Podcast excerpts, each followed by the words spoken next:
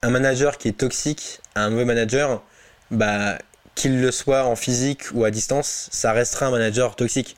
Et donc en fait, il va juste recréer des espèces de systèmes archaïques ou de process de contrôle inutiles pour te verrouiller.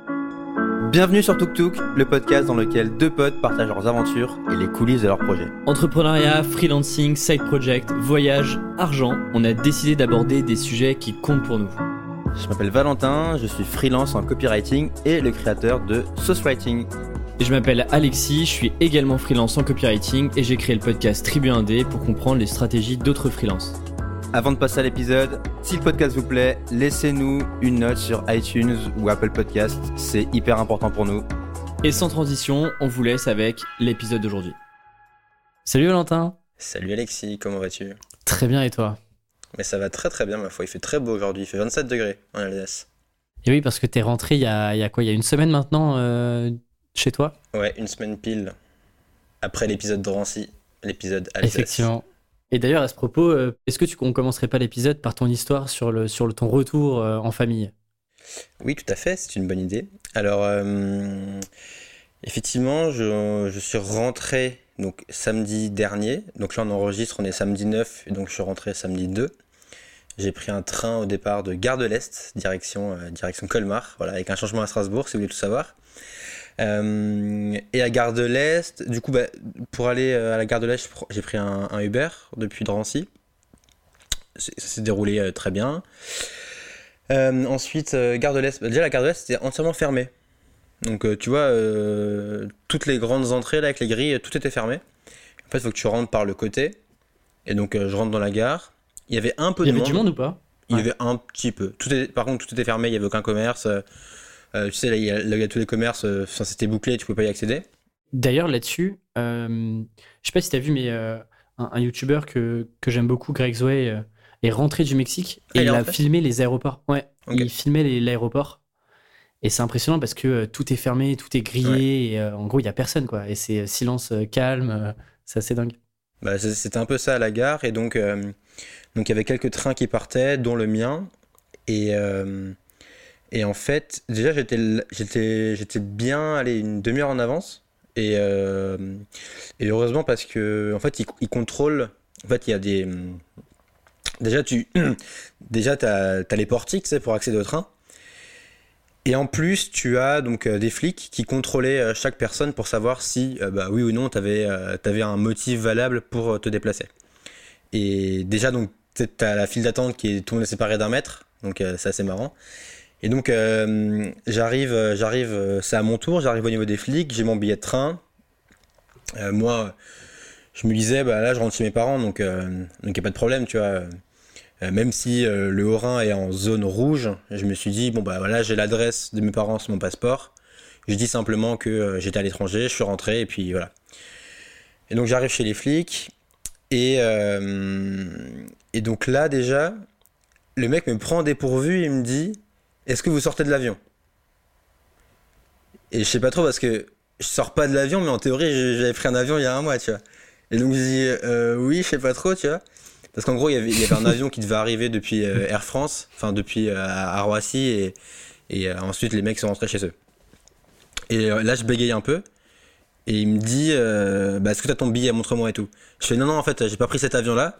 Donc là, j'ai commencé à m'embrouiller, et le mec, ça m'a pas mis dans les bonnes conditions. Euh, et ensuite, euh, moi, du coup, je lui explique ma situation. Je lui explique que j'étais en Asie jusqu'à fin mars, que quand je suis rentré, la France était déjà en lockdown. Et donc j'ai fait le choix de pas rentrer chez moi, chez mes parents, euh, mais plutôt de me confiner avec des amis à côté de l'aéroport pour, voilà, pour laisser passer le truc et attendre. Et je me dis, bah voilà, ça passe, tu vois. Et le mec, euh, il regarde tous mes papiers, euh, il regarde mes tampons de passeport, tu sais, sorti du Vietnam, il, il vérifie tout, tu vois. Ah ouais, donc quand même, en fait, il vérifie quand même. euh, Enfin, tu vois, c'est pas juste un petit contrôle d'identité en mode est-ce que tu rentres bien chez tes parents Ils ont quoi. tout vérifié et l'attestation, ils savent bien que tu peux mettre ce que tu veux dessus, tu vois, donc ils vérifient tout. Ouais. Hmm. Et le mec me fait, c'est un flic, il me fait, bah pour moi ça passe pas, tu rentres pas et tout, tu passes pas. Je dis comment ça, euh, comment ça je passe pas, je, je rentre chez moi en fait, Euh, j'ai pas d'adresse. euh, Je lui explique que là en fait, euh, si je prends pas le train, j'ai nulle part où dormir ce soir et je peux pas rentrer quoi. et il me dit non mais euh, en fait euh, il fallait rentrer tout de suite. euh, quand tu es, rentré du Vietnam, il fallait prendre le train immédiatement et il fallait, fallait aller chez toi, quoi, en Alsace. Et je lui explique que, que bah non, en fait, enfin, j'ai préféré, me, j'ai préféré me confiner loin de chez moi, justement, pour, pour, pour contaminer personne, etc. Il me dit, bah non, enfin, c'est pas dans les cas, etc. Donc, je voulais voir avec mon supérieur parce qu'il y a un doute, mais pour moi, tu passes pas, tu rentres pas. Je fais putain, ok. J'attends, j'attends 10 minutes. Donc là, en fait, il, contrôle tout le monde. Et à côté de moi, il y avait un mec. Euh, il y avait un mec. Enfin, en fait, il y a plein de gens qui essaient de gruger un peu pour rentrer ou pour euh, se déplacer. Et euh, il y a plein de gens qui se sont fait refoule. Et hum, il y a un mec qui disait Je vais voir ma fille. Est-ce que tu as un papier du tribunal pour prouver que tu veux bien voir ta fille Non, enfin, tu vois, du coup, ils sont, ils sont, ils sont assez stricts, ils sont assez vénères. Au final, le boss du flic, il est avec quelqu'un d'autre, qui pareil, euh, il, y avait un cas euh, où c'était pas clair s'il pouvait passer ou pas. Et j'attends bien 10 minutes, tu vois. Sur le côté, euh, tout le monde, les gens passent, les gens rentrent, etc. Et, et au bout de 10 minutes, j'étais le dernier. Il y avait juste le supérieur du flic qui était avec quelqu'un, et il y avait plus que moi à côté. Et tout le monde était déjà dans le train. Et bon, après, il restait quand même 10 minutes pour le train, donc j'étais large niveau temps. Et, et au final, il y a, d'autres flics au loin qui m'appellent et qui me disent viens et tout. J'y vais, et là, il me dit, ok, vas-y, tu peux aller. Et, euh, et du coup, ils m'ont laissé passer, j'ai pris le train, quoi. Mais ça se trouve, le supérieur du mec m'aurait dit non, tu passes pas. Du coup, j'aurais été comme un con, j'aurais dû rentrer et reprendre un taxi pour revenir à Drancy. Euh, donc au final. Ah, c'est pas sûr euh, qu'on t'aurait accepté à Drancy, hein. t'aurais été en zone publique, contaminée et tout. C'est compliqué, Valentin. Exactement. Mais bon, tout est bien qui finit bien. Au final, j'ai pu prendre le train. Et là, je suis chez moi, en Alsace, posé chez mes parents, quoi voilà, anecdote, euh, anecdote, euh, voilà, c'est pas, c'est pas incroyable, mais bon. bah là, là, mais il faut qu'on vive des expériences, Valentin. Mais ça, ça préfigure un peu euh, de ce que ça va être dans les prochaines semaines, parce que vu qu'on est encore en urgence sanitaire, il y a encore ce truc de département rouge-vert, je sais pas si on pourra se déplacer comme il faut, et, et si on veut bouger, c'est, pas non plus à la rigolette, quoi. Mais tu vois, je trouve qu'il y a, y a tellement de zones d'ombre en plus. Ton cas est un cas, tu vois, clairement particulier, mais il y a tellement de plein de trucs où euh, tu vois, on n'a aucune idée de comment ça se passe. Là, je regardais un peu le, euh, un sujet qui nous concerne plus maintenant, mais euh, tout ce qui est bac de français. Alors que le bac est d'ici quoi, deux mois max, on sait toujours pas, par exemple, s'il va avoir lieu ou pas. Et donc, il y a plein, plein de sujets comme ça, de micro-sujets, sur lesquels bah, le gouvernement et personne n'a vraiment de réponse.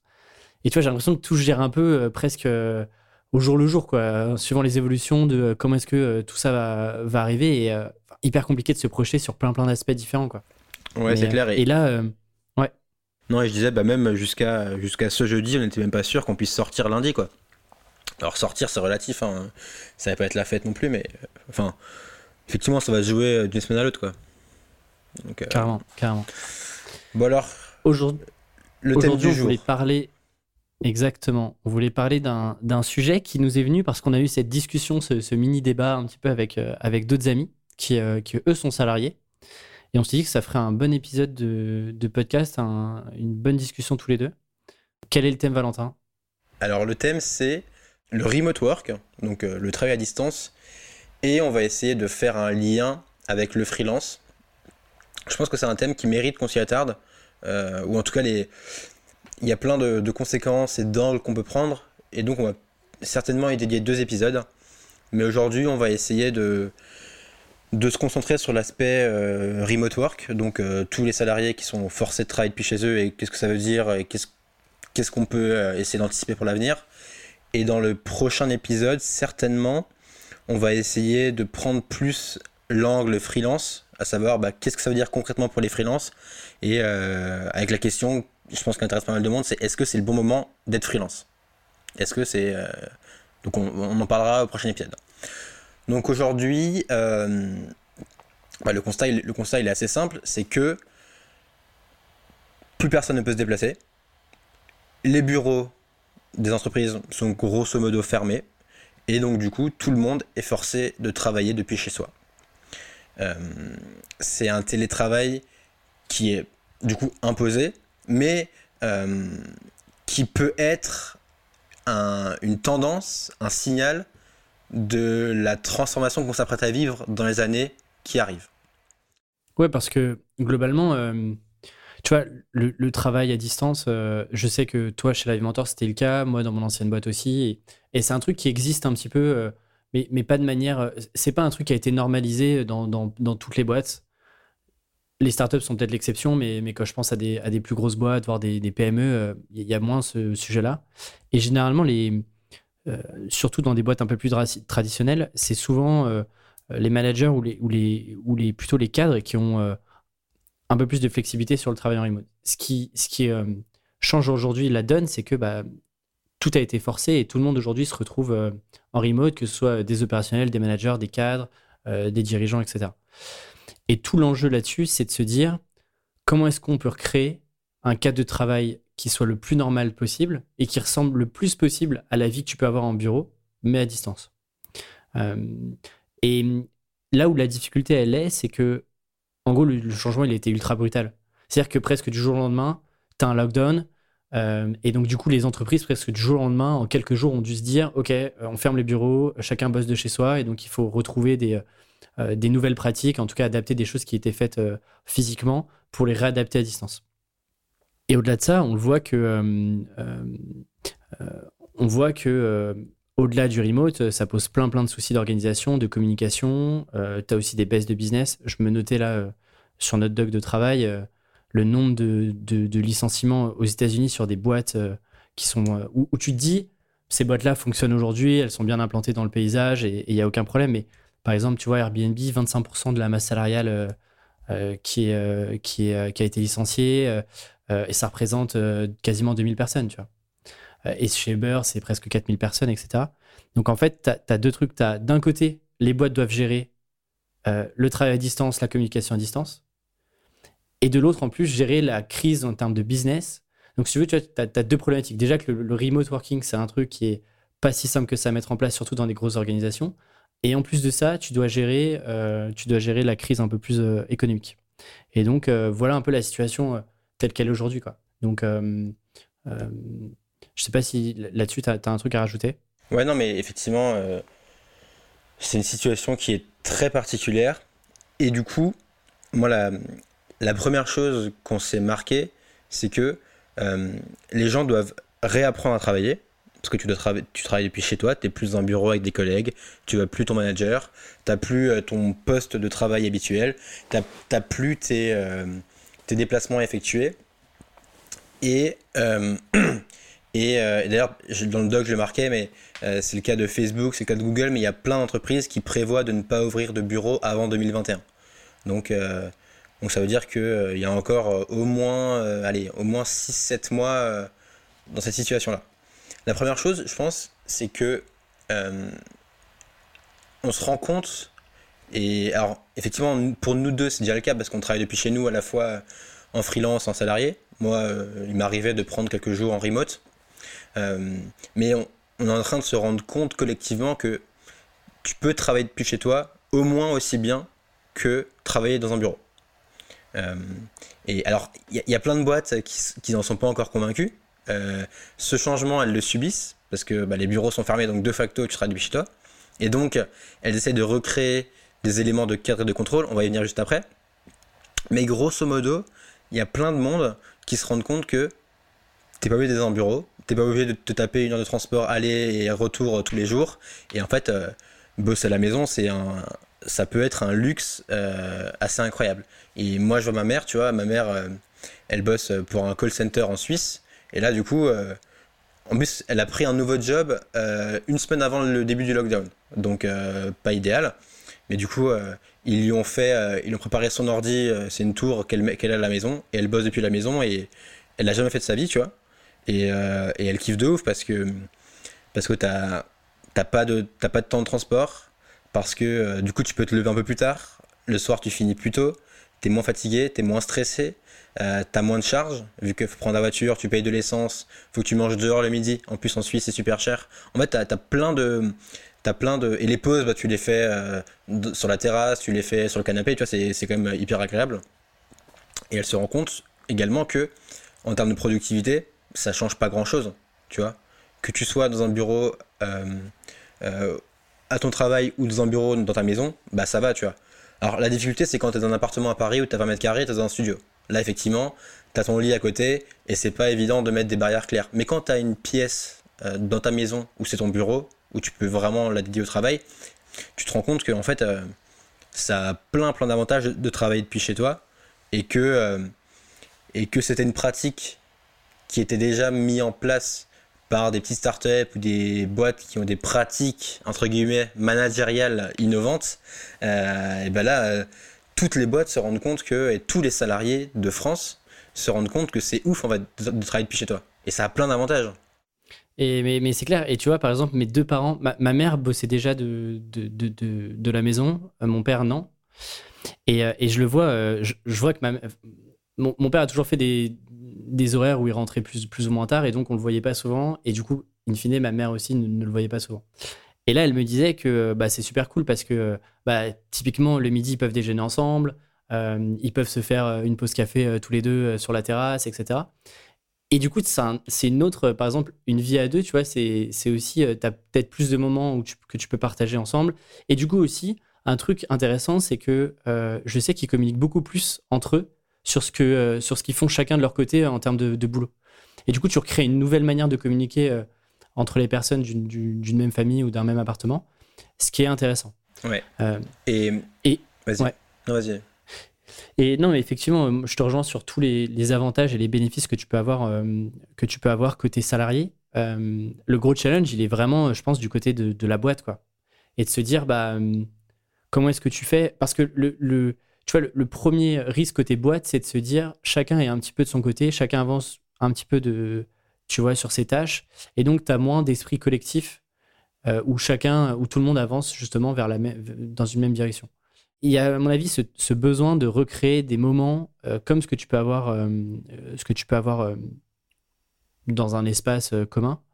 Et, je lisais un article de Zapier qui expliquait que, en gros, la product manager de la boîte expliquait que ils avaient mis en place une, donc sur un Slack, donc un outil de com, un channel dans lequel il y avait un lien vidéo qui était ouvert euh, sur les heures de travail, donc globalement 9, 9 20 heures. Et chacun pouvait se connecter à n'importe quel moment et, euh, tu vois, discuter euh, pendant 3-4 minutes. tu vois, comme, comme si tu allais à la cuisine te faire un café quand tu es, dans ta boîte, tu vois. Et je trouve que le, système est, est, un, intéressant, deux, très simple à mettre en place, et trois, tu peux recréer, tu vois, des conversations un peu plus informelles parce que si tout le monde est à distance, les seuls moments où tu peux parler, bah, potentiellement, c'est pendant des réunions, donc un truc de boulot. Et donc, tu vois, tu n'as plus ce, truc un peu informel que tu peux avoir avec tes, collègues qui peut, par exemple, nous manquer euh, que nous, on est en freelance ou euh, bah, on n'a pas grand monde à qui euh, discuter de ça quand on bosse de chez soi, par exemple. Ouais, et hum, effectivement, si on se place du, point de vue de la boîte, d'une boîte, il y a des nouveaux challenges. Mais au final, tu vois, quand je repense au moment où j'étais salarié, tu vois, il m'arrivait d'avoir des journées où, euh, où je parle euh, à, personne, tu vois, tu, tu, fais ton taf. Bon, effectivement, le midi, tu vois du monde, mais ta pause café, bah, tu l'as fait devant ton ordi ou tu, tu juste, es juste dans ton coin. Et t'as pas forcément euh, pas forcément ce truc où tu parles à des gens. Donc, et effectivement, comme le monde bien Zapier, et je pense que tu as plein d'autres initiatives dans ce sens-là, tu peux réussir à recréer. Alors, c'est toujours un peu différent, mais tu peux réussir à recréer des moments de groupes dédiés. Euh, et ça peut être également en dehors du taf, tu vois. Tu peux remplacer euh, ton after work par un apéro euh, sur Zoom le soir. Alors, tu as attention à l'overdose et hmm. ça peut être, être un excès de, Zoom, mais tu as des moyens de, le remplir. Et après, si tu te places également du point de vue d'une boîte, déjà, alors, juste sur le point d'avant, tu as plein de boîtes qui ont réussi à créer des cultures intéressantes alors qu'elles sont toutes en remote. Tu vois et donc, en fait, tu te rends compte que tu as des boîtes comme Buffer, comme euh, Basecamp, des boîtes comme, euh, comme Ghost, tu vois. Euh, c'est des boîtes qui ont une culture d'entreprise forte. Et au final, tu te rends compte que le fait que tu sois dans un. que les gens se voient dans un bureau ou pas, c'est clair que ça facilite les choses. Mais si tu as des managers qui sont toxiques ou si tu ou si pas de base un esprit ou une culture à, amener, ça, ça, ça, changera rien, tu vois. Alors qu'à l'inverse, si tu as une bonne culture, tu peux la diffuser, tu peux l'infuser, je pense, euh, euh, à distance, grâce à des outils spécifiques. Tu vois, ça demande une organisation à part, mais euh, je pense que c'est pas impossible. Et un autre point pour une boîte, c'est que d'un coup, tu peux avoir beaucoup moins de coûts en fait. Euh, T'es plus obligé d'avoir des bureaux spacieux de malades à Paris qui te coûtent 50 000 balles par mois, mais tu peux te dire ok j'ai un bureau qui est bien, qui peut pas accueillir toute l'équipe, mais si les gens font du roulement, si chacun vient deux, jours par semaine, eh bien il y a un roulement, on a un bureau plus petit, ça économise des charges que tu peux redistribuer à tes employés. Tu j'ai vu des boîtes qui font ça, qui, qui suppriment leur bureau et qui, euh, bah, du coup, euh, euh, redistribuent l'économie réalisée à leurs employés, tu vois, sous forme de bonus ou d'autres trucs, tu vois. Donc, c'est des pistes qui sont intéressantes et, et on en parlait avec Alexandre. tu vois, par exemple, Live Mentor, bah, eux, ils prévoient de, proposer à tout le monde de faire du full remote et que tout le monde soit à distance. parce que bah, tu, vois, tu fais plein d'économies et parce que tu te rends compte que alors, il faut, je pense qu'il faut recréer des moments quand même, euh, des, des, moments où tout le monde se rassemble à l'étranger ou pour faire des espèces de des retraites, mais, euh, mais tu peux complètement avoir un truc qui tourne à distance, quoi. Et l'avantage pour la boîte, c'est que euh, même son périmètre de recrutement, il est plus limité géographiquement. Si tu es une boîte qui est par exemple à Bordeaux ou à Lyon, et que pour une raison ou une autre, tu as envie d'avoir quelqu'un, et on a l'exemple d'un ami qui bosse pour une boîte qui est à Montpellier, lui il est à Rennes, tu vois. Et la boîte à Montpellier, elle peut aller chercher euh, d'autres, euh, par exemple, d'autres talents qui sont en dehors euh, géographiquement de Montpellier. Je reviens sur le, truc que tu disais sur effectivement il y a des bons exemples de, boîtes type Basecamp, tu parlais de Doist, Ghost, etc. Tu crois pas qu'aussi il y a l'avantage qu'elles ont, c'est qu'elles ont été créées from scratch dès le départ en remote. Et donc en gros tous les, points, les piliers de culture, de valeur, de communication, ils ont tout de suite été pensés à distance. Là où, tu vois, la difficulté aujourd'hui, c'est qu'il y a plein de boîtes qui euh, sont encore sur la culture de, l'oral. Euh, tu vois, il y, a un truc qui revient à fond de se dire euh, aujourd'hui, il faut tout documenter, tout doit être écrit, etc. Là où il y a plein de boîtes qui fonctionnent à les réunions ne sont pas forcément documentées, il n'y a pas de compte rendu, ce genre de choses, ce qui fait que l'information circule assez peu. Mais c'est clair, tu, ne peux pas juste prendre ton organisation d'avant, la calquer en remote et espérer que ça marche. C'est sûr qu'il faut que tu t'adaptes, c'est sûr qu'il faut que tu mettes en place des nouveaux process et que tu, tu t'inspires de ces boîtes-là qui ont réussi à le faire avec brio, tu vois. Mais en tout cas, je trouve, enfin, moi, je trouve que ça montre que t'es pas obligé d'être en physique pour créer une culture, d'entreprise forte. Tu peux le faire à distance et tu peux, euh, tu peux le faire avec des contraintes qui sont différentes, quoi. Et après, il y, a, une autre chose euh, pour essayer de contrebalancer. Je pense que ça dépend aussi beaucoup des profils. À la fois les profils euh, de compétences et aussi les profils personnels. Tu vois, par exemple, euh, moi, je te rejoins complètement où il y avait des fois où bah, moi, j'arrivais le matin, je mettais mon casque, j'avançais sur mes tâches, je repartais le soir. Et, et oui, j'avais pas non plus euh, un max d'interaction parce que j'avais pas de réunion, j'avais pas forcément. Euh, enfin voilà, j'étais dans mes, dans mes tâches. Et, je trouve que tu vois, notre job de, marketeur se prête plutôt bien à ça. Où on a quand même, on peut avancer sans avoir tant d'interaction que ça. En tout cas, en face à face, je veux dire. et j'en discutais avec ma copine qui, elle, est, commerciale. Et elle me dit, euh, tu vois, elle, ce qu'elle aime bien, c'est l'effervescence d'être avec d'autres euh, sales dans la, pièce et de passer calls ensemble, de, euh, tu vois, de, challenger un peu, de voir qu'est-ce qui allait bien, qu'est-ce qui allait pas, etc. Et ça, tu peux, c'est un peu plus difficile de le faire à distance, tu vois. Et du coup, tu as moins la motivation et le truc de dire, allez, moi aussi, on prend tous notre téléphone en même temps pendant trois heures et puis, on fait des appels. Là où tu tout seul, tu vois, tu peux vite un petit peu aussi descendre en motivation en disant ok, flemme, je ferai ça après. Et, euh, en fait, tu arrives à la fin de la journée et tu pas forcément euh, euh, produit autant que si tu avais été dans une effervescence avec une team, dans une seule et même pièce pendant toute une journée, tu vois. Ouais, là, tu, du coup, tu, tu, tu fais une belle transition vers le point d'après qui est le remote, c'est bien, mais il y a aussi des limites et, il y a des. Et ça convient pas forcément à tout le monde. Tu citais un cas qui est hyper intéressant, et effectivement, il y a des métiers. D'une part, parce qu'effectivement, tu as besoin d'une effervescence, et parce que aussi ça attire des profils plus extravertis et donc des gens qui ont mm. besoin de voir des gens. Nous on a un profil plutôt introverti donc ça ne nous dérange pas d'être chez nous tout seul. Mais il y a des gens euh, pour qui, euh, qui prennent leur énergie quand ils sont avec d'autres gens. Et euh, ces gens-là, effectivement, bosser en remote, c'est compliqué. Donc tu as cette situation-là. Tu as aussi la situation où un manager qui est toxique un mauvais manager, bah, qu'il le soit en physique ou à distance, ça restera un manager toxique. Et donc en fait, il va juste recréer des espèces de, de, de, systèmes archaïques ou de process de contrôle inutiles pour te verrouiller. Et là, tu vois, je, lisais un, article du, New York Times qui s'appelle euh, Comment mon boss me surveille quand je travaille depuis la maison. Et en gros, il explique qu'il lui a fait installer un, logiciel sur son ordinateur qui s'appelle s'appelle Upstaff et qui en fait euh, absolument tout ce que le mec fait avec son ordi de la journée.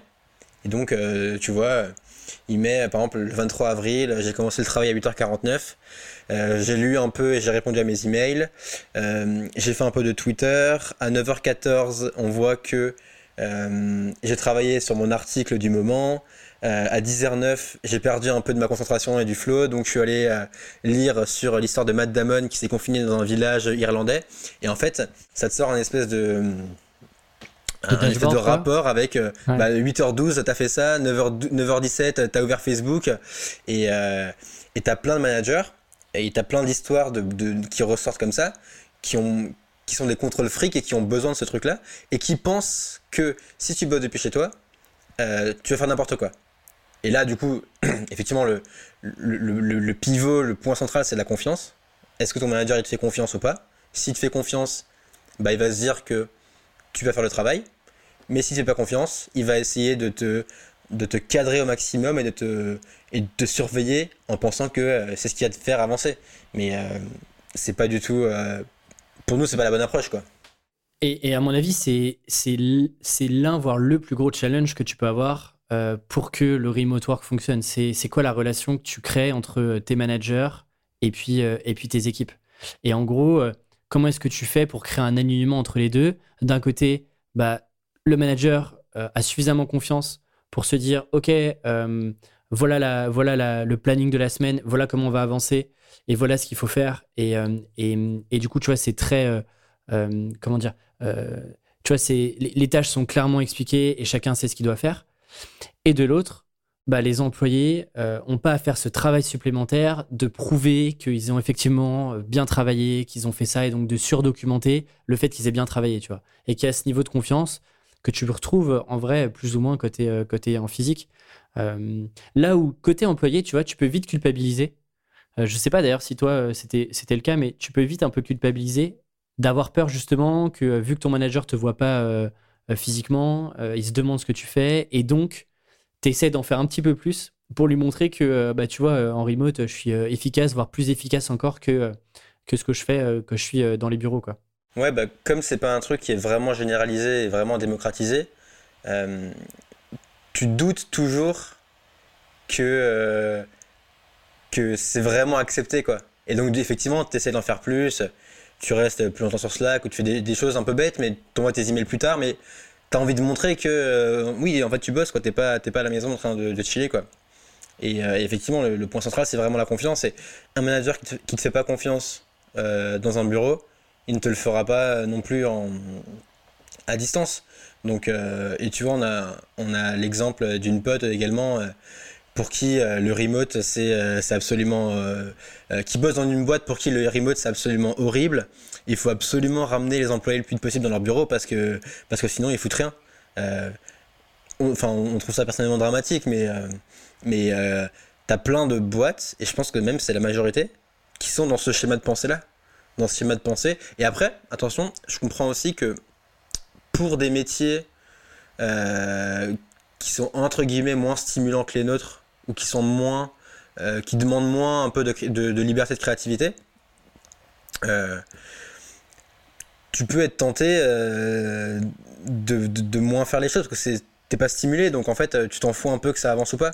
Et, et dans des tâches un petit peu administratives et répétitives, tu peux te dire qu'un manager, effectivement, enfin, tu peux peut-être comprendre qu'il a envie de tout contrôler pour s'assurer que tu travailles, quoi. Et tu vois, si on fait du prospectif, je me dis, si tu remontes un peu le fil et que tu essaies de comprendre qu'est-ce qui fonctionne dans les, dans les boîtes qui, euh, pour, pour laquelle la culture du remote euh, est clairement ancrée, si tu remarques un petit peu, et je pense, euh, parce que je lisais hier encore un article de Notion, qui a une partie de sa team en remote. Et ils expliquaient un peu comment est-ce qu'ils gèrent toute la communication, comment est-ce qu'ils gèrent tous les documents, comment est-ce qu'ils s'organisent, etc.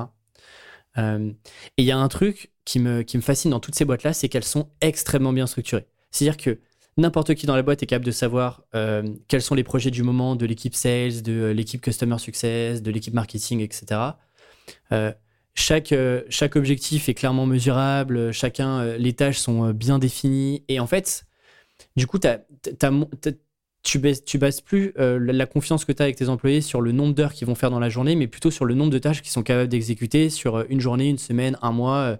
et, et du coup, ton, euh, tu, vois, le seul juge que tu peux avoir, c'est OK, est-ce qu'on a été au bout des tâches qui avaient été faites, quel que soit le temps que ça a pris, tu vois. Et, du coup, tu n'es plus dans ce truc de, même côté salé, de te dire euh, OK, il faut absolument que, je reste un peu plus tard, que je produise les trucs, parce que si tu es dans un truc où dans ta boîte ou dans ton équipe, tu as des objectifs qui sont clairement mesurables, avec des tâches qui sont bien précises, où chacun sait exactement ce qu'il doit faire, bah tu es capable de dire à la fin de ta semaine, euh, ouais, ouais, j'ai avancé là-dessus, ça c'est ouvert, ça c'est ouvert, ça c'est en cours, etc. Et du coup, je trouve que tu te retires aussi à une case stress de te dire, euh, si, fait tu as fini ton taf et que tu as fini en 5 heures, euh, bah c'est OK. Et dans ce genre de boîte-là, on va, va pas trop questionner le présentéisme, mais plus est-ce que tu as réussi à aller au bout, plus ton efficacité à aller au bout de telle ou telle tâche, tu vois? Je suis, euh, d'accord. Mais ce truc de tu pars tôt, même si tu as atteint ce qu'on te demande, tu vois, t'es toujours, même si c'est flexible, même si c'est libre, t'es toujours un peu mal à l'aise. Parce que tu Et comment t'expliques ça La réalité, c'est que t'as toujours des trucs à faire en fait. Même si ça finit un motif, t'as- tu peux toujours aller faire un truc de plus, tu peux toujours euh, avancer sur un sujet, prendre de l'avance, euh, faire une initiative en plus. Et en fait, euh, ton, ton, ton taf, il s'arrête jamais. Et comment je l'explique Je dirais que c'est. Je pense que de base, on part du postulat qu'on nous fait pas confiance. Je pense, hein. À l'école, c'est ça. Euh, et certainement à juste titre, tu vois. Quand t'es gamin, euh, effectivement, t'as plutôt envie de profiter du système que de, de, de t'y épanouir et de faire que ça avance. Donc, euh, donc de base, on part de ce postulat-là. Ce postulat, il est maintenu quand tu démarres à travailler. Et en fait, c'est juste euh, infusé dans, dans la culture de tout le monde. Et en fait, ça te paraît naturel. Et donc, c'est un peu un espèce de réflexe que t'as. Mais, euh, mais je suis d'accord que ça devrait pas être le cas. Et je suis d'accord que le bon sens, ce serait effectivement, t'as fait ce qu'on te demande, euh, ok, vas-y, c'est bon, t'as fait, t'as fait, ton, fait ton taf, euh, passe à autre chose, quoi. Mais c'est un, c'est un- une mentalité qui est profondément ancrée, quoi. Et il y avait un. Je me demande, c'est pas le CEO, mais ça doit être le, le VP euh, chez Intel, qui parlait d'un- sujet intéressant. Il a appelé ça le Task Relevant Maturity. Et c'est dire, euh, c'est c'est OK d'accepter que en période de remote, et quand on change des process et une organisation, c'est OK de dire que euh, aujourd'hui, euh, quand hier on pouvait prendre X tâches et qu'on pouvait euh, assurer tant d'objectifs par semaine, par exemple, c'est OK de dire que quand il y a un changement d'organisation, un bouleversement dans, structurel sur la manière de travailler, c'est OK de réduire aussi ses attentes un peu plus bas sur une période comme celle-ci pour éviter surtout de mettre la pression à tes équipes pour qu'elles bossent encore plus, du coup qu'elles déconnectent moins et à long terme, du coup, elles sont beaucoup moins productives et, et tout ce qui s'ensuit sur euh, OK, je suis plaigné avec la boîte euh, et, et je peux devenir saoulé. Quoi. Bah, c'est clair que ça demande euh, une phase d'adaptation qui peut durer quelques semaines, quelques mois, le temps que tu te recrées euh, tes bonnes habitudes, le temps que tu te recrées un bon cadre de travail, que tu reprends une espèce de, de dynamique, euh, ça met du temps à recréer, quoi. Et, euh, et à l'inverse, tu vois, on parlait du fait de recréer des moments de, euh, euh, de partage où tout le monde est tout en- tous ensemble, etc. L'autre risque de ça, c'est que du coup, tu crées trop de choses d'un coup et que du coup, toutes les équipes sont toujours sursollicitées à faire euh, que des réunions Zoom partout, euh, à avoir toujours des temps forts, des temps d'équipe, etc. Et pourquoi je te dis ça? Parce que dans une boîte euh, que, je, connais bien, c'était une boîte pour laquelle il y avait déjà des, des gens qui travaillaient en remote. Et ces gens-là, depuis le confinement et le fait que tout le monde est en remote aujourd'hui, bah, se sont aperçus qu'ils étaient moins productifs que lorsqu'ils étaient juste seuls en remote. Pourquoi? Parce que il y avait de plus en plus de réunions, euh, il fallait faire de plus en plus de choses en groupe. Et donc, l'autre risque de ça, le biais de vouloir bien faire les choses en recréant un esprit d'équipe à distance, c'est de, prendre trop trop de temps d'équipe et du coup de plus laisser euh, suffisamment de temps de travail individuel où chacun peut se concentrer sur ses tâches. Et ça, c'est tu vois le, c'est hyper difficile de dire comment est-ce que tu jauges ce truc entre chacun euh, a des slots pour travailler sur ses tâches et en même temps il faut euh, communiquer ensemble, euh, partager des, mo- des moments forts, etc. Et je trouve que tu vois ce- ce- ce- cet équilibre à avoir, il est, il est pas simple, surtout dans cette période-là, tu vois. Non, mais c'est clair que ça, ça, ça demande euh, un peu d'itération pour retrouver un bon rythme de croisière, je pense. Tu penses qu'il y a, y, y beaucoup de boîtes qui vont continuer le remote ou bah, du coup, encore, un, encore un, bon pont vers la partie d'après qui est bah, quelles opportunités pour le remote et pour le freelancing en général? Donc là, ça fera un petit lien avec l'épisode suivant. Mais en gros, comment est-ce qu'on voit la situation évoluer dans les six mois, deux ans à venir? Alors évidemment, on n'en sait rien, mais mais effectivement, la, première chose, euh, comme je le disais en introduction, enfin tout à l'heure, c'est que on se rend compte que tu peux travailler en remote confortablement, que ça a plein d'avantages et que euh, ça peut résoudre aussi plein de problèmes. Quoi. Ça peut résoudre le problème que quand tu es une boîte et que tu veux être à Paris, il faut payer euh, plusieurs dizaines de milliers d'euros par mois pour avoir des bureaux. Ça peut résoudre le problème que le métro il est blindé tous les matins à Paris. Et du coup, si des gens bossent depuis chez eux, tu désengorges un peu, tu, désengorges les rues aussi, tu vois. En fait, ça, ça a plein d'effets euh, collatéraux qui sont hyper intéressants. Euh, pareil, moins de gens qui prennent la voiture, donc moins de pollution. Tu vois, c'est, c'est assez macro, hein, mais il y a plein, de, plein d'effets positifs. À titre individuel, tu es moins stressé. Tu vois, euh, l'heure de transport, l'heure et demie de transport que tu faisais avant, bah, tu la passes soit en train de dormir dans ton lit, soit juste chez toi avec ta famille. Donc euh, c'est beaucoup plus satisfaisant, tu vois. Euh, t'as moins de coûts. Si tu sors pas le midi pour manger, tu dépenses moins.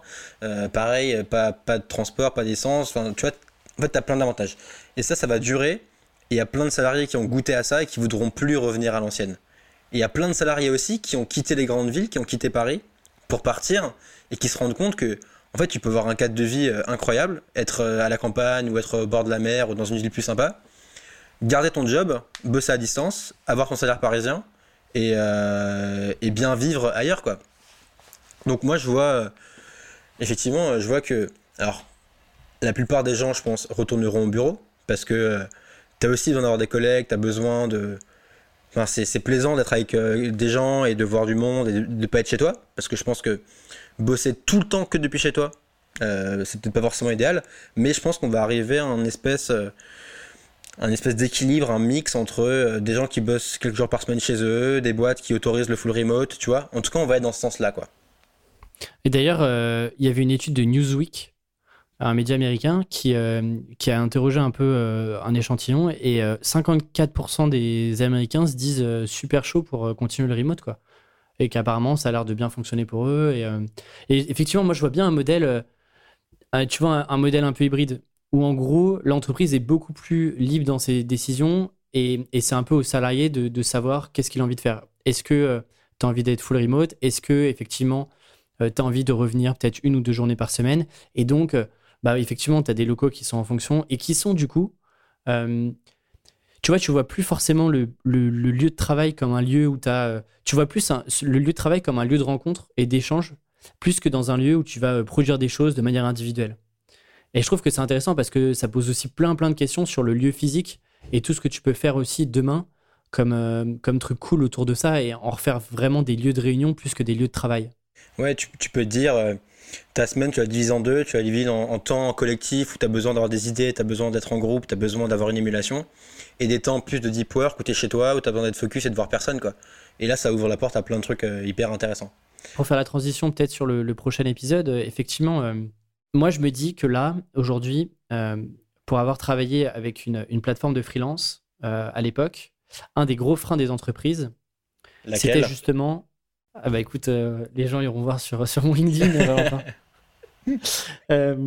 et, et, oui, un des gros freins, parce que moi je travaillais sur la partie marketing plutôt client, un des gros sujets sur lesquels il fallait beaucoup éduquer les clients, c'était le fait que ils avaient envie de travailler avec des freelances pour des compétences bien spécifiques, mais ce qui les bloquait à chaque fois, c'était euh, mais nous on veut que les freelances soient on site euh, chez nous dans nos locaux pendant euh, X mois etc et ça en fait ça bloque parce que d'un côté les freelances veulent pas le faire parce qu'ils se sentent frustrés de l'autre les entreprises du coup veulent pas prendre le risque de payer des freelances à distance bref du coup rien ne signait et c'était galère et là je pense que de plus en plus de boîtes vont se rendre compte que effectivement il y a des ajustements à faire mais que c'est possible et que ça fonctionne plutôt bien et donc, du coup, ça ouvre aussi, euh, comme je le disais, géographiquement parlant, bah, tu ouvres ta, voie à la fois à d'autres personnes autres que dans ta ville, mais aussi à d'autres formes de, de, job. Pas forcément le salariat, pas forcément le CDI, mais aussi le freelance.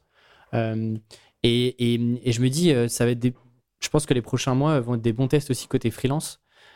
parce que si les freelances arrivent à bien faire comprendre aux entreprises leur manière de fonctionner, arrivent à bien expliquer comment est-ce que ça va se passer la relation à distance, etc., il y, a toutes les chances que bah, même les plus grosses entreprises plus traditionnelles travaillent de plus en plus avec des freelances et encore plus à distance. Quoi. Ouais, tu as, ça. Donc, tu as ce que tu viens de dire, le fait que on est, on est plus ouvert à d'autres modes de travail. Tu as deux, on a gagné 10 ans en termes d'adoption d'outils numériques. Tu vois, maintenant, Zoom, tout le monde connaît. Tu. Il y a deux mois, on était quelques poignées à connaître. Tu vois. Maintenant, tout le monde connaît. Et tout le monde, tout le monde a été forcé d'adopter ces outils-là. Et donc, ça, ça va rester. Et troisième point, tu as plein de boîtes qui vont être impactées économiquement, qui vont devoir euh, réduire la voilure en termes de, nombre de salariés, de projets qu'ils font. Donc, vraiment contrôler leurs coûts et faire appel à des freelances. Ça peut être un moyen de, de continuer à bosser et de continuer à avancer, mais en maîtrisant les coûts. Parce qu'un freelance coûte moins cher qu'un salarié. Et euh, c'est moins engageant, c'est plus flexible. Et donc, en fait, euh, je pense qu'on euh, va, on va y dédier l'épisode suivant, mais c'est peut-être le meilleur moment pour se lancer en freelance, tu vois. Ou en tout cas, c'est. c'est pas un mauvais moment, quoi, on va dire. Le meilleur, c'est peut-être pas le cas, mais c'est pas un mauvais moment pour se lancer, quoi. effectivement. Je... On laisse un peu de suspense pour, pour les prochains épisodes, mais oui, oui je pense qu'il y, a une opportunité. En tout cas, il y, a une opportunité qui est sûre pour les freelances qui sont déjà établis et qui sont déjà euh, sur le marché. Ça, c'est évident. Effectivement, c'est peut-être pas le meilleur moment pour se lancer sur le marché aujourd'hui. Quoique, tu vois, on, ça a discuté. Mais euh, bref, mm. arrêtons de teaser l'épisode suivant. Est-ce que tu voulais rajouter un, dernier point, un dernier, euh, un, dernier, une, dernière petite remarque sur ce, sur ce, sur ce thème, Valentin? Non, écoute, moi ça me, ça me va. Moi je, je suis euh, évidemment, euh, c'est une situation qui est difficile sous de nombreux aspects, mais niveau, euh, niveau pro, niveau travail, je suis très excité par ce qui va se passer dans les prochains mois. C'est paradoxal, on vit une crise majeure.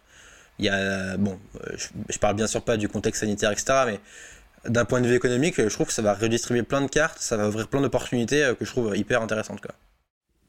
Et comme n'importe quelle crise ou n'importe quelle révolution, euh, tu auras des gagnants, des perdants et des opportunités euh, comme toujours. C'est bien dit Alexis, c'est bien dit, bravo. Bon alors Valentin, quel est le challenge ou la, ou la, réflexion du moment? Eh bien, euh, déjà je tiens à dire que en ce moment, je, suis, très content de, faire le, projet Social Writing. Je, tu le, signe qui me fait penser ça, c'est que quand je m'endors le soir, j'ai plein d'idées. Tu sais, je suis. J'ai un peu une phase, j'ai du mal à dormir parce que j'ai trop d'idées, je suis excité par la suite. Donc euh, j'ai envie que ça aille plus vite. Donc, euh, je suis super content. Et, là, je sais cette semaine, j'ai eu plein d'idées intéressantes, de nouveaux, euh, de nouveaux projets que je peux faire sur Writing. Alors, je t'en ai pas encore parlé, mais du coup, tu vas me donner ton avis tout de suite. Première idée que j'ai eue hier, c'est de faire une newsletter payante. Alors, on en a parlé déjà plein, à plusieurs reprises, euh, et je te vois déjà faire ta tête. Euh. j'ai rien dit, j'ai rien dit euh, encore. Mais, alors j'avais beaucoup réfléchi, comme je l'avais dit, au, lancement de Source Rating. Je voulais faire des articles payants, mais je l'avais pas fait. Et là, en fait, j'aimerais prendre un angle différent, qui est parce que l'enjeu et je vous renvoie à l'épisode précédent de Tuk Tuk, on a parlé de Passion Economy, on a parlé de ces, de ces, de ces formats. L'enjeu, c'est d'arriver à avoir un contenu qui soit suffisamment euh, exclusif, privé, engageant, intéressant, avec de la valeur, pour que les gens soient prêts à payer pour ça. Tu vois, c'est ça l'enjeu. Et donc du coup, euh, l'idée que j'ai eue, ce serait de d'envoyer une newsletter par mois où je partage absolument tout ce qui se passe sur social writing et je partage tous les chiffres. Tu vois, ce mois-ci, j'ai fait tant de CA, euh, mes coûts, c'est ça, euh, mes challenges, c'est ça, euh, ma réflexion, c'est ça. Et tu vois, ouvrir un peu le, capot, comme tu aimes bien dire, genre vraiment prendre, montrer l'envers du décor du business et, et, en expliquant concrètement comment ça marche, concrètement quels sont les défis, quels sont les chiffres, à quoi est-ce que je fais attention, comment est-ce que j'essaie de développer le truc parce que je me dis que ça peut intéresser plein de gens, tu vois. En tout cas, moi, ça m'intéresserait. Euh, c'est un bon test généralement. Euh, un mec qui crée un business et qui partage absolument tout, je trouve ça plutôt intéressant. Euh, et, et je suis prêt à. Et ça me pose pas de problème de tout partager transparent, de partager les chiffres. je trouve ça même plutôt intéressant, tu vois. Non, mais je, te rejoins. je te rejoins. je trouve que le, la démarche est, intéressante. Est-ce que c'est un truc plus pour lequel le tu serais prêt à payer? Bah justement, c'est plus le médium qui peut me gêner. Pourquoi? Parce que euh, Déjà, il faut que tu te poses la question de en quoi ça va servir Source Rating, de dévoiler ça. Et surtout, qu'est-ce qui fait que les gens veulent vraiment payer pour ça? Je prends l'exemple de. Euh, on s'est tous les deux abonnés à une newsletter de, de, sur les finances personnelles de Johan, d'ailleurs, s'il écoute le podcast. Et lui, tu vois, partage aussi de manière transparente ses revenus, euh, combien il a d'abonnés, euh, et, je pense à un autre, un autre gars à qui je suis abonné. Et lui, le, le, donne gratuitement, tu vois, aux abonnés de la newsletter, par exemple.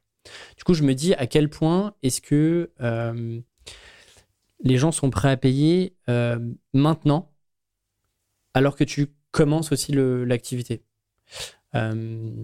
Euh, tu vois, je, ne sais pas si je serais prêt. Euh, bah, après, moi, c'est un mauvais cas. Euh, il faudrait que je prenne, mettons, quelqu'un d'autre que, je, que, que je suis. Est-ce que je serais prêt à payer pour avoir un peu l'envers du décor? Ouais, c'est une bonne question. je pense que ça demande un travail de structure. Tu vois, au-delà de. En fait, moi, au-delà d'avoir les chiffres qui m'intéressent forcément, ce qui m'intéresse, c'est plus les réflexions, euh, plus comment est-ce que ça a été fait. Par exemple, tu vois, a un lancement, que tu m'expliques vraiment comment s'est passé le lancement, pourquoi tu l'as réfléchi comme ça, qu'est-ce qui n'a pas été, plus que le chiffre en tant que tel, tu vois, parce que.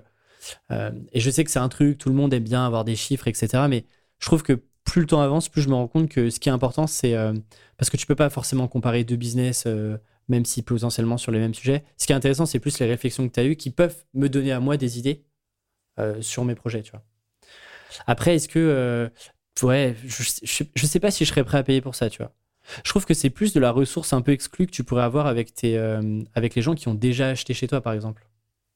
Ouais, ce que tu dis, c'est intéressant. Alors, effectivement, euh, dans mon idée, je partage pas que les chiffres, tu vois, je partage bah, effectivement tout ce que tu viens de dire. j'explique mes choix, j'explique les stratégies, j'explique pourquoi je prends telle décision et j'essaie de, de, faire des bilans utiles objectif. Euh, mais je me dis. Alors, effectivement, autre chose, je vais pas lancer tout de suite. J'aimerais au moins attendre 2-3 mois, tu vois, avant d'avoir un peu plus de recul. Mais, euh, mais j'aimerais me dire. Euh, enfin, moi, je trouve ça intéressant de me dire un business qui est en train de se développer, de savoir concrètement c'est quoi les ressorts du business là. Et en plus, si tu es dans un truc un peu comme nous, à savoir, tu as une espèce de média en ligne qui fait de la formation, qui fait de l'accompagnement, qui fait des produits numériques, euh, moi, je serais grave intéressé de savoir concrètement comment ça fonctionne, tu vois. Mais c'est clair. Et c'est non, mais là-dessus, je te rejoins. Je pense qu'il y a un vrai truc euh, parce que peu de gens le font, donc euh, donc c'est intéressant. Mais tu vois, je verrais plus ça comme un comme un comme un argument de vente pour pour des produits que tu as actuellement. Tu vois, ça pourrait très bien faire l'objet de, je c'est très différent, tu vois. Mes, mes produits, c'est apprends à écrire. En quoi, enfin, je caricature, mais en, en quoi le fait de, que je te montre mon business, ça rentre là-dedans. Je trouve justement que avec ça, je peux déjà promouvoir ce writing et intéresser des gens et en parler. Surtout, je peux attirer un public un peu différent, un public un peu plus large potentiellement, intéressé par l'entrepreneuriat, potentiellement des étudiants qui veulent monter une boîte et qui veulent savoir à quoi ça ressemble, euh, des gens qui sont en réflexion, qui aimeraient peut-être faire une transition et qui aimeraient voir concrètement bah, qu'est-ce qu'il faut faire pour développer une boîte. Je, trouve que ce public-là, que j'aurais peut-être pas touché avec euh, ce que je fais avec Source Writing, ça peut les intéresser. Et du coup, euh, alors effectivement, euh, je suis conscient que je gagnerai pas des milliers d'euros, mais ça peut faire un truc en plus, ça peut faire une ligne de revenus en plus, ça peut me permettre de tester des choses. Euh, je trouve ça intéressant, moi, tu vois. Écoute, à, creuser en vrai. Effectivement, j'ai pas, j'ai pas de business à ma taille parce que c'est encore petit, mais essaie de prendre un business qui t'intéresse et de te dire, et si le mec proposait ce que je propose là, est-ce que tu paierais? Est-ce que par exemple, si un consultant comme Tom Critchlow te dit, euh, voilà, tu as accès à tous mes chiffres, tu as accès à, les emails que je revois à mes clients, est-ce que tu paierais 5 euros par mois pour ça? Ouais, peut-être parce que ça fait longtemps qu'il est sur le marché et euh, qu'il a 5 euh, ans derrière lui et que du coup, je me dis, ok, je suis prêt à payer 5 euros, quoi.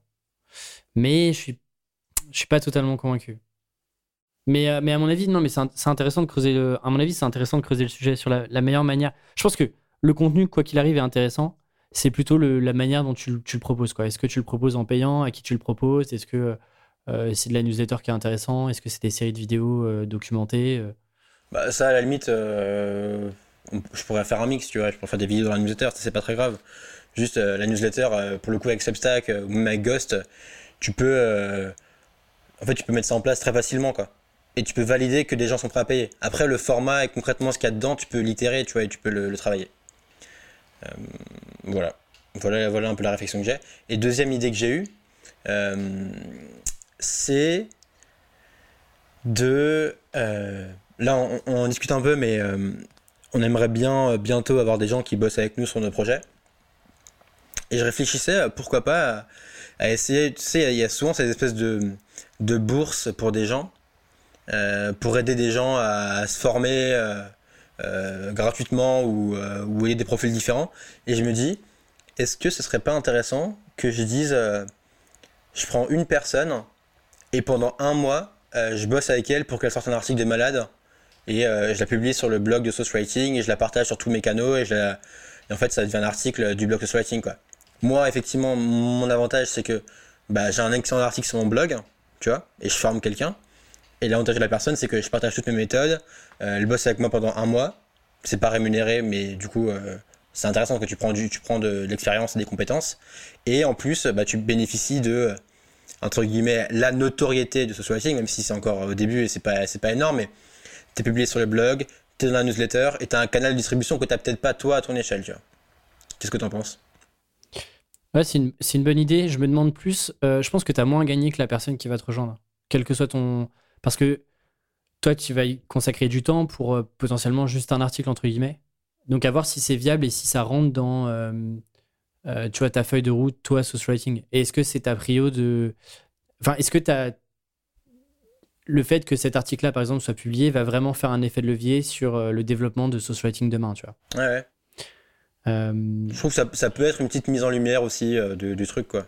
Tu vois, c'est comme quand, quand Peter Thiel, là, il offre des trucs, ben, en fait, tu parles de Peter Thiel, quoi. Mais non, non c'est une bonne idée. Et pourquoi tu le ferais pas avec les, les, les, personnes qui ont déjà, par exemple, euh, qui sont dans le bootcamp? Oui, enfin, en tout cas, si je prends quelqu'un, quoi. C'est juste le. Enfin. Tout le, monde pourra, tout le monde pourra potentiellement avoir le truc, quoi. Mais ouais, ouais, non, c'est une, en vrai, c'est une bonne idée, ouais. C'est une bonne idée. T'as des exemples de personnes qui ont déjà fait ça ou pas?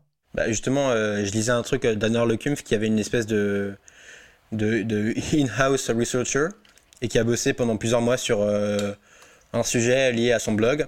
Ça a donné un article de recherche sur son blog à Anne-Laure, Neslab, et la meuf était pas payée, mais bah, par contre, du coup, elle bossait ensemble, quoi, donc c'est intéressant. Ok. Bah écoute, ouais, pourquoi pas, sujet à creuser, ouais. Pareil, à, voir quand je le fais, mais en tout cas, je, je trouve que c'était euh, une initiative qui était intéressante. Mais ouais, complètement. Et l'avantage, c'est que euh, une fois que tu l'as fait une fois, euh, tu peux, euh, tu peux répéter le truc de manière plus simple parce que bah, tu vois, t'auras auras pris, auras pris quelqu'un avec toi de A à Z et tu leur as tout appris, entre guillemets. Si tu documentes ce processus-là, bah, du coup, avec les prochains avec qui tu peux réitérer l'expérience, tu vas aussi plus vite et tu, tu peux passer peut-être plus de temps sur, sur, sur la thèse de l'article, etc., versus des choses un peu plus simples que tu pourrais lui donner à l'écrit, par exemple. Ouais, et d'ailleurs, je suis, je suis très curieux, du coup, si vous écoutez l'épisode, euh, dites-moi ce que vous pensez de ces deux idées-là. La première, euh, est-ce que vous seriez prêt à payer 5 euros par mois pour euh, avoir accès à tous les chiffres des lancements que je fais, des bootcamps et enfin, à tout ce qu'on disait avant Et est-ce que ça vous chaufferait aussi cette idée de, de bosser sur un article pendant un mois et que je vous guide un peu là-dedans, quoi?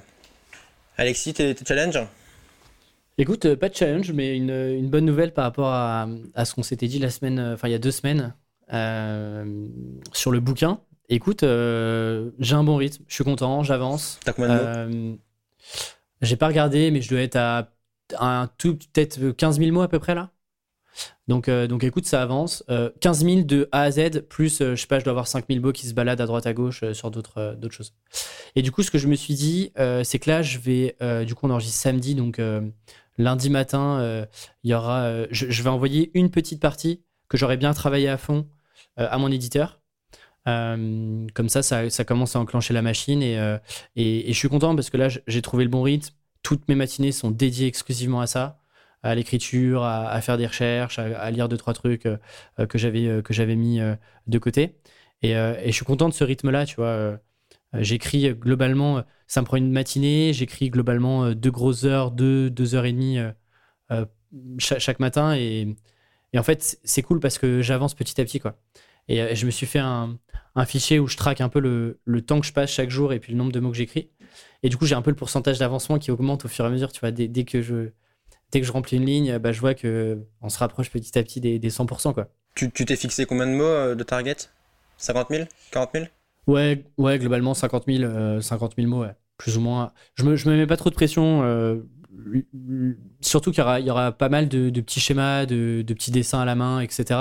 Ce qui fait que le bouquin, il faut pas non plus qu'il soit trop trop long, mais 50 000, c'est bien. J'irai pas au-dessus, peut-être un petit peu moins. Ça dépend. euh. Je sais pas combien toi faisait. Le, le premier, les, les, deux, les deux faisaient combien? Je sais plus, ouais, vers 40 000, je pense. Ouais. Ouais, c'est la taille classique d'un livre. 50 000, c'est bien. Du coup, t'es Ouais, un, tiers là. Plus ou moins. Ouais, plus ou moins, ouais, un petit peu plus. euh, sachant que c'est la première phase de, de brouillon, enfin, pas de brouillon, mais euh, d'écriture euh, sans trop relire ce que j'écris avant. Et t'es content de ce que t'as écrit là? Écoute, j'ai relu rapidement là ce matin. J'ai pas trop corrigé. Il y, a- il y a quelques incohérences, mais globalement, je trouve ça intéressant. Il y a des bonnes histoires. Il y a aussi des choses un peu plus personnelles. Je sais qu'il y, a- il y a beaucoup de de- d'auditeurs et de, de gens qui, qui, qui suivent le Tribu Indé depuis le début, euh, qui m'ont un peu pas reproché, mais m'ont dit de- d'en dire un peu plus sur moi. Et, le bouquin ouvre sur, euh, sur moi, mon histoire à moi, où, je, raconte un peu plus profondément euh, ce qui s'est passé et toutes les réflexions que j'ai derrière.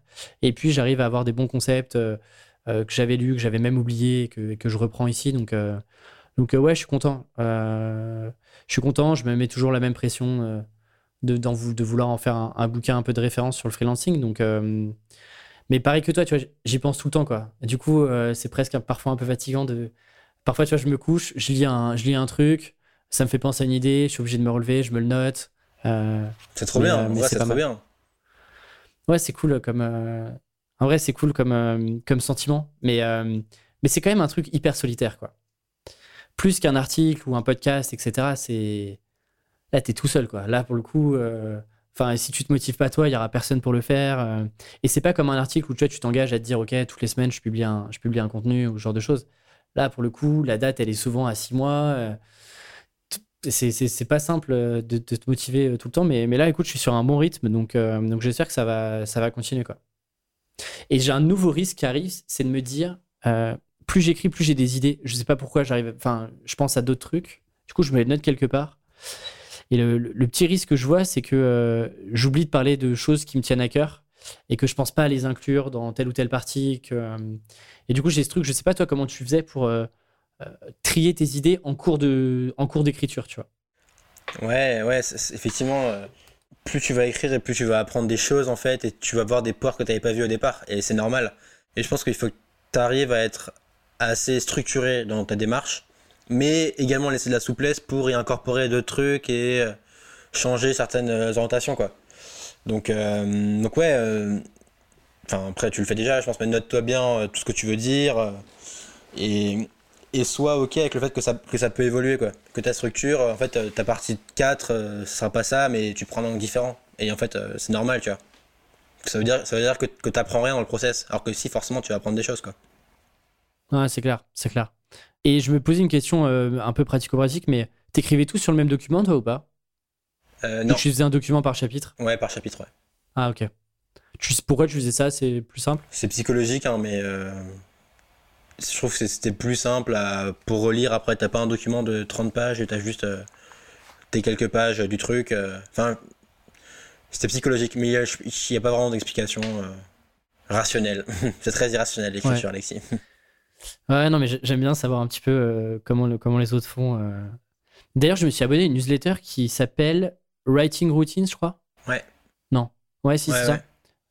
Et, euh, et intéressant d'ailleurs, je, je la conseille, je la trouve. euh, Tout, tout n'est pas, euh, tous les auteurs sont pas incroyables, mais euh, en gros, c'est toujours plus ou moins les mêmes questions et c'est, euh, bah, en gros, des routines d'auteurs et, et- et le format est cool. C'est sur une newsletter, donc euh, donc c'est c'est assez condensé et c'est intéressant. Il y a, il y a parfois des bons tips euh, que, que, les, que les- des routines que les gens peuvent avoir. Ça, c'est c'est marrant. Je, je- je recommande aussi. Du coup, euh, transition encore euh, parfaite vers lecture, euh, Alexis. C'est fantastique. Alors moi, je recommande cette semaine, cette deux semaines plutôt, The Upstart. Alors je l'avais lu il y a un an, mais, mais c'était un bon bouquin. Et le sous-titre du bouquin, c'est Uber, Airbnb et la bataille pour la nouvelle Silicon Valley. C'est un bouquin de Brad Stone qui avait déjà écrit The Everything Store, qui était le- l'espèce de biographie sur euh, Jeff. Bezos de Amazon. Euh, mais euh, alors l'histoire, le, le bouquin parle des débuts de Uber et de Airbnb euh, et de en- comment, comment les fondateurs ont eu l'idée, comment ils ont tester d'abord leur marché, comment ils ont eu de l'attraction, et ensuite, et c'est un peu le nœud du livre, c'est à travers ces deux histoires, donc de Uber et de Airbnb, elles sont très différentes, mais elles sont aussi hyper similaires parce que à un moment, l'un des challenges de leur croissance, c'est des enjeux réglementaires. Tu vois, Uber, c'est contre les taxis, et Airbnb, c'est avec les villes qui veulent limiter euh, la part d'appartements qui part sur la plateforme. Euh, et du coup, c'est hyper intéressant. Ils montrent comment ils gèrent ça. Ils montrent euh, les techniques parfois un peu, un peu douteuses d'utiliser, mais parce que c'est un, parce que c'est des batailles de lobby et c'est toujours douteux. Et, et en fait, il faut imaginer que le régime qui est en place, entre guillemets, le régime, hein, mais la situation en place, elle est issue d'un rapport de force. Et en fait, c'est toujours un rapport de force. Et donc, faut toujours être celui qui va battre l'autre. Et quelque part, on peut le regretter, mais peu importe la technique utilisée. Et, et ce livre parle très bien de ça. Il est un peu long, euh, mais, euh, mais c'est hyper intéressant. Ça se lit comme une histoire. Enfin, c'est assez intéressant. Donc, je, recommande pas mal. Et t'avais lu le bouquin de euh, qui s'appelle Airbnb Story ou Airbnb Story? Non, je l'avais pas lu celui-là. Je sais que tu l'avais lu, mais je l'avais pas lu. Ouais, qui est vraiment vraiment très très bien parce que on connaît Airbnb aujourd'hui, mais mais c'est vraiment intéressant de voir le début et puis tu as un, gros sujet effectivement sur la législation et, en fait on est tellement à milieu de se douter de toutes les complexités que tu as par pays. Enfin, ça, c'est un, c'est un casse-tête monstrueux. Et en plus, euh, vu euh, tous les acteurs qui dérangent, euh, enfin, ils ont des. la complexité, elle est énorme, quoi. c'est clair. C'est clair. Je n'ose même pas imaginer les équipes, l'armée d'équipes juridiques et d'avocats qu'ils doivent avoir. C'est, ça va être monstrueux. Écoute, moi, bouquin excellent. Euh, qui sort de, ce qu'on a l'habitude de lire, qui s'appelle Autoportrait d'un faussaire. Et donc en gros, c'est écrit par Guy Ribs, Ribes, Ribs, je sais pas trop comment on le dit, qui a été en fait euh, un des plus grands faussaires de, de, de, de, ces dernières 10, 20, 30 dernières années.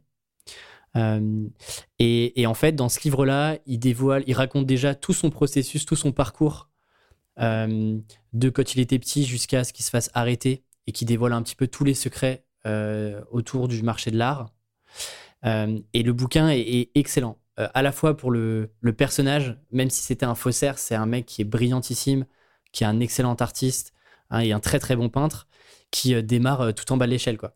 il avait, il avait pas d'argent pour manger, il côtoie, il côtoie des milieux un peu mafieux, il se retrouve à peindre dans une soirée euh, il se retrouve aussi euh, en internat euh, à dessiner des ronds et des carrés toute la journée pendant, pendant un an, tu vois. Et, et, petit à petit, il passe de la peinture à, à en fait à créer des, faux tableaux, c'est-à-dire des, c'est pas des copies de ce qui est des, des, des, Chagall, des Picasso, mais plutôt des, extensions de collection. Et donc en gros, il s'inspirait vraiment du style, de la vie de, du peintre pour en faire d'autres tableaux que par exemple Picasso aurait pu faire. Et c'est intéressant de voir euh, tout son processus de réflexion, de comment est-ce qu'il s'immergeait euh, dans la tête euh, du peintre et toutes les magouilles en fait avait, où en fait tu te rends compte que c'est un milieu où tout le monde, tout le monde est, est complaisant, tout le monde ferme les yeux sur plein plein de pratiques et notamment le, trafic, enfin tout le trafic qu'il y a dans le, marché de l'art, en fait, tu te rends compte que tout le monde prend, sa part du gâteau, quoi. Et que ça va plus ou moins à tout le monde. Et que même des grands peintres acceptaient qu'il y ait des faux sur le marché euh, parce que les cotes, euh, sa cote euh, de popularité pouvait augmenter et donc les prix, etc. Et, c'est assez intéressant, c'est très bien écrit. C'est un type qui a fait pas mal de prison et qui aujourd'hui doit avoir 80 ou 90 ans. et c'est un bouquin qui est assez court, qui doit faire 200 pages, qui est vraiment excellent. Et, je trouve que pour nous, c'est intéressant de voir tout son processus créatif et toute son histoire. Et tu te rends compte que tout est lié, que il euh, y, a des histoires vraiment, vraiment géniales, donc euh, je, conseille, euh, je conseille ce bouquin. Ok, bah, tu m'as donné envie de le lire, donc je vais aller le lire. Et, et comment tu l'as découvert? Écoute, je l'ai découvert parce que en préparant mon interview avec Camille Junot, la dernière invitée sur le podcast Tribu 1D, me demande pas comment, alors qu'elle n'était pas encore passée dedans, mais je suis tombé sur un podcast d'art qui s'appelle Sens de la visite, dans lequel il, il a réussi à l'interviewer pendant une vingtaine de minutes, donc ce type Guy Reeves. Et en fait, j'avais déjà entendu parler de lui dans une vidéo que j'avais vue sur YouTube euh, à mes heures perdues il y a quelques années. Et en l'écoutant, en fait, euh, j'ai appris qu'il avait fait euh, ce bouquin-là. Et donc, je l'ai acheté dans, le, dans la minute et je l'ai dévoré là en quelques jours. Quoi. Très bien. Mais bah, écoute, je vais aller le lire. Tu m'as donné envie. Il est très bien. Il est très bien. Bon, bah voilà. Voilà pour l'épisode 8, c'est ça? On est déjà Exactement. Et du coup, semaine prochaine, on parlera de est-ce que c'est le bon moment pour se lancer en freelance. Et Alexis Minkela nous donnera sa réponse oui ou non. Les Français veulent savoir est-ce que c'est le bon moment pour se lancer en freelance? Eh bien, je rendrai mon verdict dans 15 jours, euh, monsieur Decker. Parfait. D'ici là, d'ici là, euh, n'hésitez pas à nous faire des un des retours sur les épisodes. On a eu quelques retours sur l'épisode Passion Economy. Euh, merci, on a eu des beaux, des belles discussions. Donc merci à, celles et ceux qui ont pris le temps de nous envoyer des petits messages. Et puis les notes, ça monte tout doucement, mais ça monte euh, toujours. Mais euh, ce serait cool d'avoir un petit coup d'accélérateur sur euh, les notes pour être mis en avant sur les plateformes et faire en sorte que Tuk Tuk se diffuse au plus grand nombre. Eh bien, à très vite, Alexis. Salut Valentin, à bientôt. Ciao.